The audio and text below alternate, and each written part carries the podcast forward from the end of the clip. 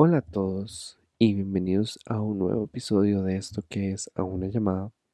Yo soy Luis y lastimosamente en este episodio no nos va a poder acompañar Suna, pero yo los voy a acompañar y voy a hacer su podcast de la semana.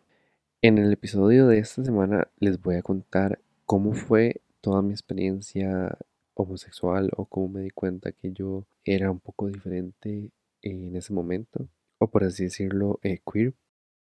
Para mí todo como que se dio a partir de el 2000. Bueno, para los que no saben, yo nací en 1994 y tengo 27 años. Entonces, en ese tiempo, en los 2000, 2013 más o menos, que ya tenía unos 8 años, eh, salió Ginger en, en Nickelodeon y me encantaba porque ella como que me hacía sentir que o sea, para mí toda la serie, o, o como yo la interpreté en ese momento, era que ella era diferente a las demás, que no tenía los mismos gustos, eh, que no encajaba. Entonces, como que yo tal vez, mi yo de 8 años, le pareció que era como algo con lo que me identificaba en ese momento, porque era como tal vez segundo grado de la escuela y, yo sentía como que no eran parte de los niños, como como que no eran tan agradables, me prefería juntar con los niños. Y Ginger en esa época me hacía eh, sentirme como que estaba bien ser diferente. Y tal vez como para seguir un poco con el hilo de series, y me parece que esta serie en particular fue como mi primer acercamiento queer, o por lo menos no queer, sino como que me hizo cuestionarme qué es lo que me gustaba o qué no.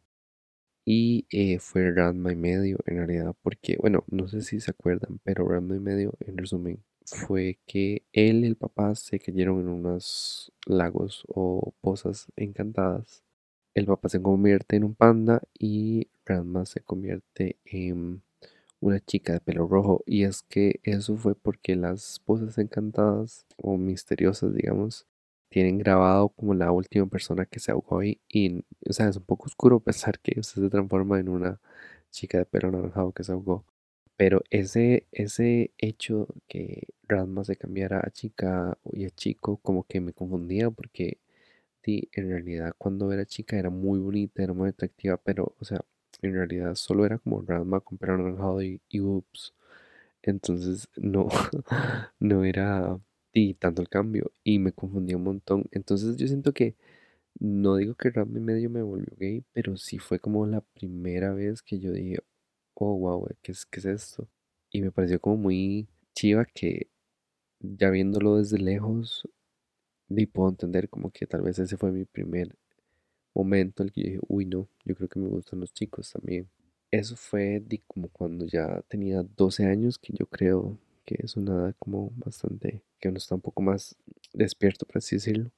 Otra de las cosas que yo entendí como que ya en serio fue una realización, ya estoy como más interiorizado, ya me estoy dando muchísimo más cuenta de que yo era queer o gay, fue cuando salió esta canción en el 2009 de Tokyo Hotel automático, automatic. Y yo, o sea, yo vi el video y todo, y los robots peleando, me parece.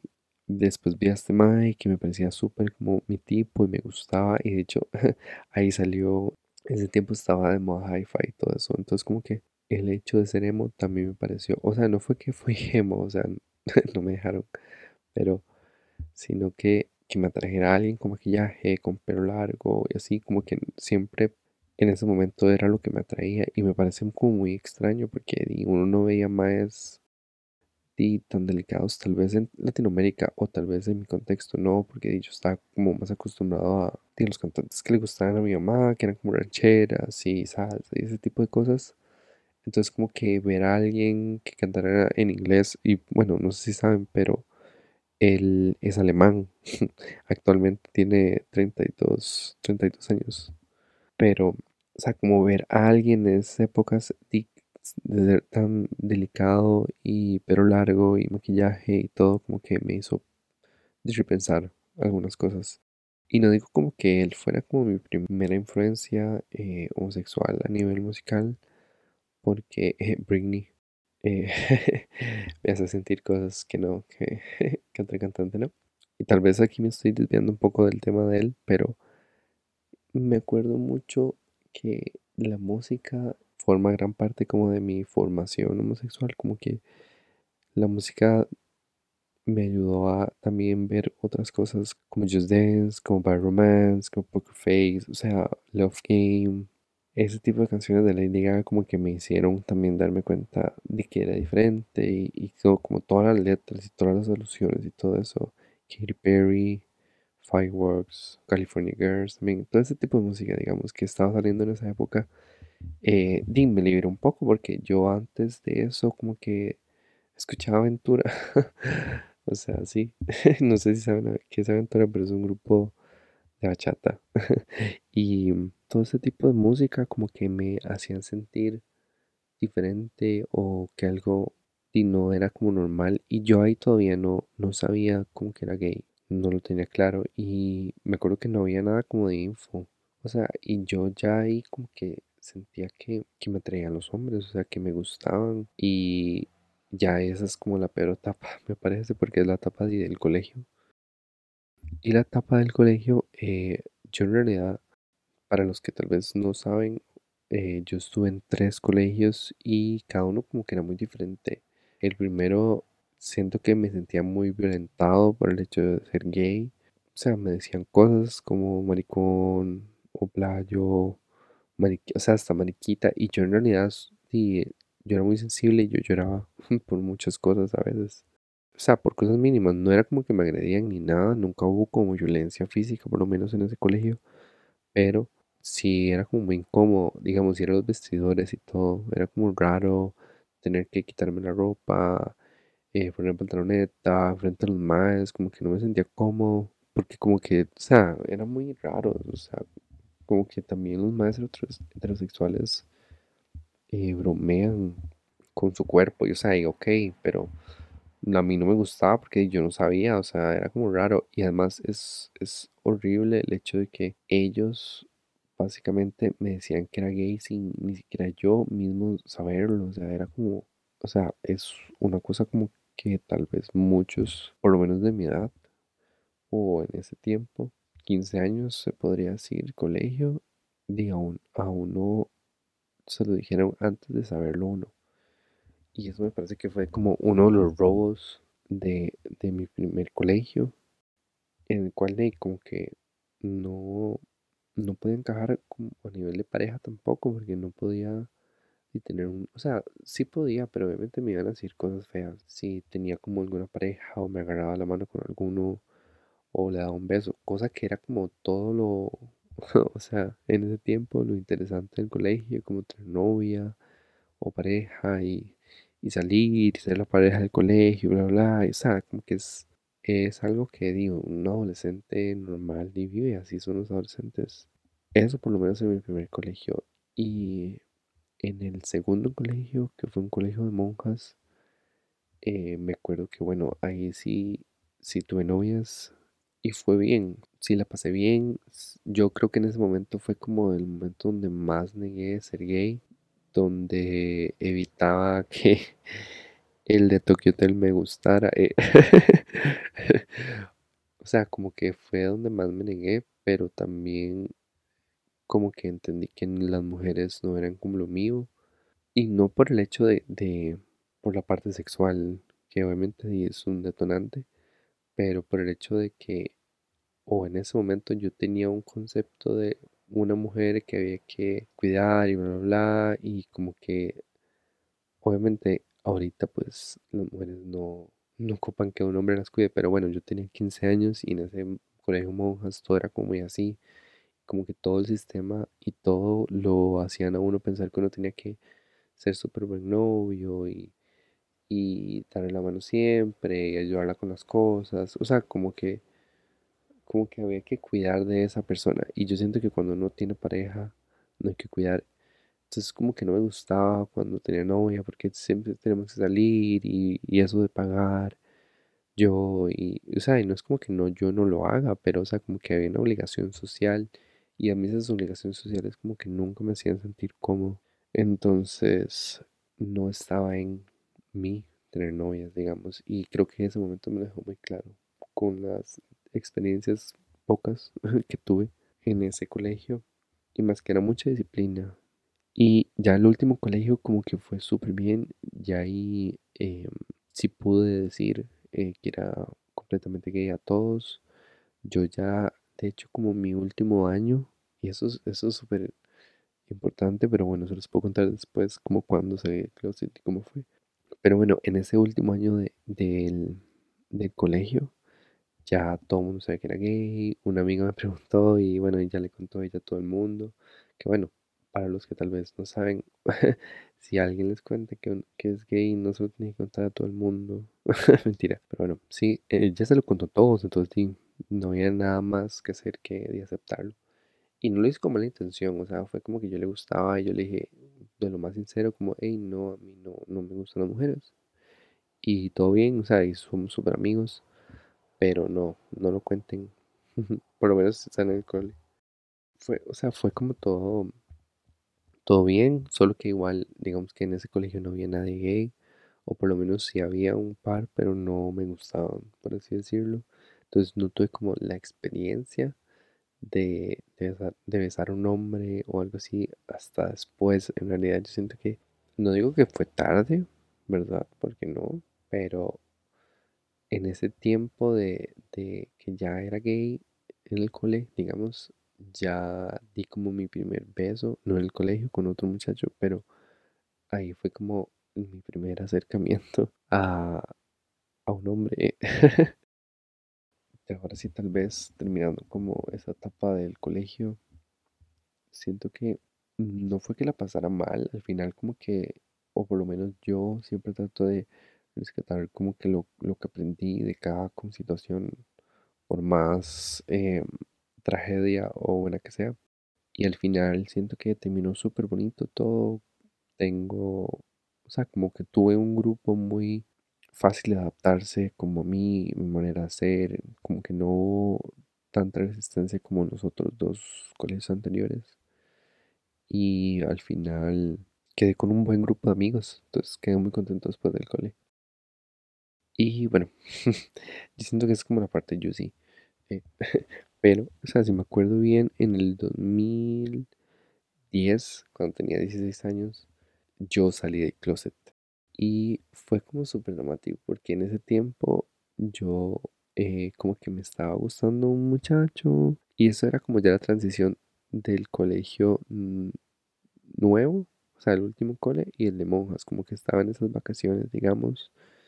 Y yo ya estaba como hablando con maes por hi-fi o o bueno, ibas a un C y así. O sea, como que hablamos por hi-fi y típico, que estoy seguro que más de uno se va a acordar. eh, y íbamos a la Plaza de Cultura y nos veíamos ahí. Y eh, me acuerdo que yo tenía un novio. Fue como mi primer, primer novio que en realidad yo no lo cuento, o bueno, por lo menos en el podcast que, que hablamos de mi vida amorosa, eh, se ve, bueno, yo solo menciono a dos personas, pero este, este individuo es como la precuela, ¿eh? Pero, o sea, bueno, el punto es que al final me rompí el corazón y yo me fui a la casa llorando, súper triste, o sea, yo estaba súper mal, la verdad. Di, porque era como mi primer novio, mi primer, di, como beso y todo, como, di, como muy inocente, por así decirlo. Y di, yo me fui a la casa a llorar y todo, y después como que llegué donde mi mamá y, y, y la vi, lloré. O sea, como cuando uno tiene literal la primera vez el corazón roto. Y, mm, y ya, ya, yo la vi, lloré y todo. después me, me, me fui a mi cuarto. Y después ella, llegó y, me hace, ¿qué le pasa? ¿Qué le pasó? Yo le dije, nada, nada, nada me pasó. Y, y ella me decía, ay, pero dígame qué le pasó. Y yo, no, no, ¿por qué? Todo, todo, o sea, literalmente me daba mucho miedo decirlo. O sea, y es otra cosa. Me parece tan mal tener que decirlo, o sea, tener que confesarlo y, o sea, no es solo, o sea, para que sepan, los heterosexuales no pasen como por eso, pero yo tengo que salir del closet con mi mamá, con mi empresa, con mis amigos, con los amigos de mis amigos, cada vez que conozco, gen- o sea, como que eso siempre es como un- una etiqueta más que a uno le agregan cada, por cada grupo social, por así decirlo. Es, es complicado a veces, pero bueno, mi mamá me estaba preguntando qué, qué me pasaba, que porque estaba llorando, que no entendía. Y yo venía, ¿verdad?, de, de ir a Plaza de Cultura. Yo obviamente no llegaba muy tarde, nada, eran como las 7 entonces tampoco, o sea, fue así como una noche trágico, pero mi mamá me preguntaba que qué me pasaba, que por qué estaba así, por qué estaba llorando, o sea, ella no, no entendía porque yo llegué, yo llegué y yo le dije que era bisexual a mi mamá. Y no, o sea, ella se quedó así como, ¿what? Y me dijo, Di, yo, yo no, yo no, yo no pensaba que usted era bisexual. O sea, y siento que mucha gente se identifica conmigo que decía bisexual como por miedo. O sea, tal vez, tal vez sí era real, tal vez sí, tal vez sí era bisexual en el momento, pero, o sea, creo que al final, a la larga, di, pues claramente no, no soy, no, o sea, no me siento bisexual, por así decirlo. Y puede ser que en ese momento como que no entendía muy bien la, el significado de eso, porque obviamente tenía 16 años y, y no había nada de educación. Solo sabía que existía eso también. Y yo le dije eso y al pasar del tiempo, pues como para terminar la historia, y mi mamá y mi familia lo aceptó súper bien. eh, no hay como un tema con, con serlo y y como que mm, son súper, súper eh, buenos como con las parejas que he tenido y todo. Entonces yo siento que a, nivel local o en mi casa por lo menos sí se siente como un espacio seguro para mí.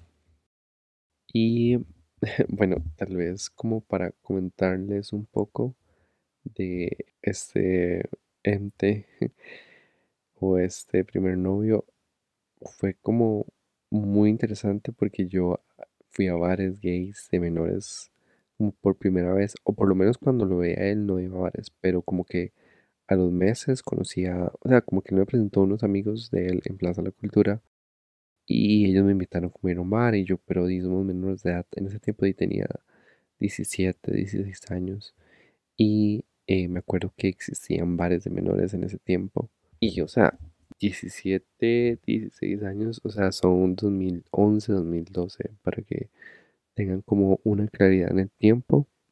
Y, y había uno que fue el primero que fui, fue Despistados o Despiste, que posiblemente si son gays viejos y están escuchando esto, como yo, no mentira, no soy viejo, pero bueno, saben de qué bar estoy hablando y es el que estaba por Multileste.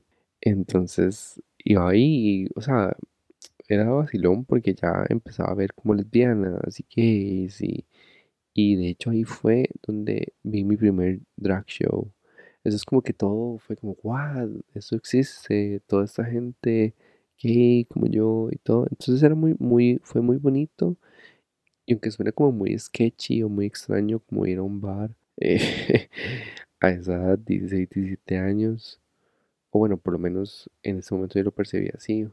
Era súper bien porque no, no vendían alcohol eh, y bueno, por lo menos todo el tiempo era mucha gente como de mi edad. Entonces como que el lugar no se sentía como raro, como pesado. Y bueno, tal vez lo que les puedo contar eh, de esto de los bares, que así fue como inició mi vida nocturna. Ya después pues iban apareciendo otros, que, bueno, como a nivel cronológico, tal vez no por fechas, pero sí como por eh, momentos que les puedo decir. Pues ya de, de este bar despistados o despiste, no, no recuerdo muy bien el nombre, estaba Energy y, y Energy era súper bueno. La verdad es que también ahí fue uno de los, de los bares donde como que entendí que me gustaba como bailar en bares, como que siento que ya me solté más y ya, ya bailaba más y ya como que era más seguro de que era gay, o sea, yo siento que dije como que y ya después de Energy ya terminó como mi época de ser menor de edad y me acuerdo que fui a O, que bueno, actualmente bueno es el teatro, pero O fue como mi primera barra libre, que es, me parece un concepto súper bueno, eh, todos los bares deberían implementarlo y que me parece que solo pasa como en bares gays, bueno, por lo menos en ese momento como que no conocía muchos bares entonces, eh, O era como el bar de momento y bueno, tal vez no, no indagué mucho en esto y claramente es como una parte de peso, pero mi hermano también es gay. Entonces él fue el que me llevó a mi primer bar de, de adultos, bueno, mayores de edad. Y bueno. Y fue súper divertido, o sea, nunca había estado como en un lugar así. Él es todo celoso, entonces, bueno, me pasó cuidando y así. Y la pasé súper bien en ese lugar. Ya después apareció Venue, que también era súper bueno, la música, el techo, no sé si se acuerdan, pero el cielo subía y bajaba, o bueno, las luces, y o sea, era muy, era muy interesante todo como el concepto de los ambientes también. Entonces, como que ese, ese bar me, me gustó mucho. Ya después se puso como un poco más, o sea, me gustó más. Ya después Costa Rica como que ya se abrió un poco más. O sea, hay otros bares, está Bochinche, está eh, en un momento me parece que estaba Abel, pero como que eso no, no fui tanto. Y bueno, estaba el Hoxton también, que en su momento me pareció un poco queer, pero eh, tampoco, o sea, como que en realidad yo solo fui como a esos bares porque ya después entré a la U y ya me costaba mucho salir y, y después, eh, bueno, salió el teatro, ya como después de la U en ese tiempo y llegó COVID, ahora sí.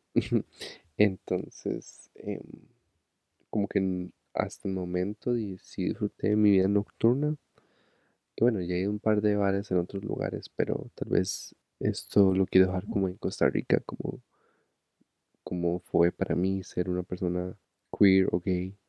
Y yo digo queer o gay porque yo en realidad me defino como una persona que le gusta compartir tiempo con otras personas y podría ser en un momento de que me guste una mujer o me guste un hombre, pero prefiero la compañía de un hombre que el de una mujer. Y si tal vez es una mujer, es como una mujer como, como fluido entre lo que a mí me atrae de un hombre, por así decirlo. Eh, entonces como que yo pienso que estoy más atraído como a una manera de pensar y hacer las cosas más que de como de un cuerpo. Por eso digo como que soy queer, como que no estoy en el rango de de que me gustan solo los hombres porque sí a veces me atraen mujeres. Entonces es, es un poco como tricky, pero siento que, que tal vez sí me entendieron un poco. Y bueno, esto sería todo. Tengo muchísimas más historias. Les deseo un feliz lunes y muchísimas gracias por escucharnos de nuevo. Espero que nos sigan en nuestras redes y que si tienen algún comentario o pregunta nos hagan saber. De fijo nos encantaría saber qué piensan y si tienen algún tema nuevo, la verdad es que sería súper. Y bueno, para cerrar quería terminar con un pensamiento que a veces es muy difícil entender como de dónde vienen las personas o por qué son esas personas o por qué uno tal vez es esta persona en este momento y lo más importante es que eh, como no sabemos hay que ser más empático, hay que tener más amor, hay que saber escuchar y tal vez asumir y me parece que eso es como de las cosas más feas que me pasaron por ser gay es que decirle a otra persona usted es gay es mejor esperar que la persona se lo diga a usted y no estar diciéndoselo a todo el mundo, porque es como un mal hábito de las personas que se meten con la sexualidad de los otros. Entonces, eh, eso, es- esa es mi, mi reflexión. Espero que les haya gustado y nos vemos la próxima semana. Gracias.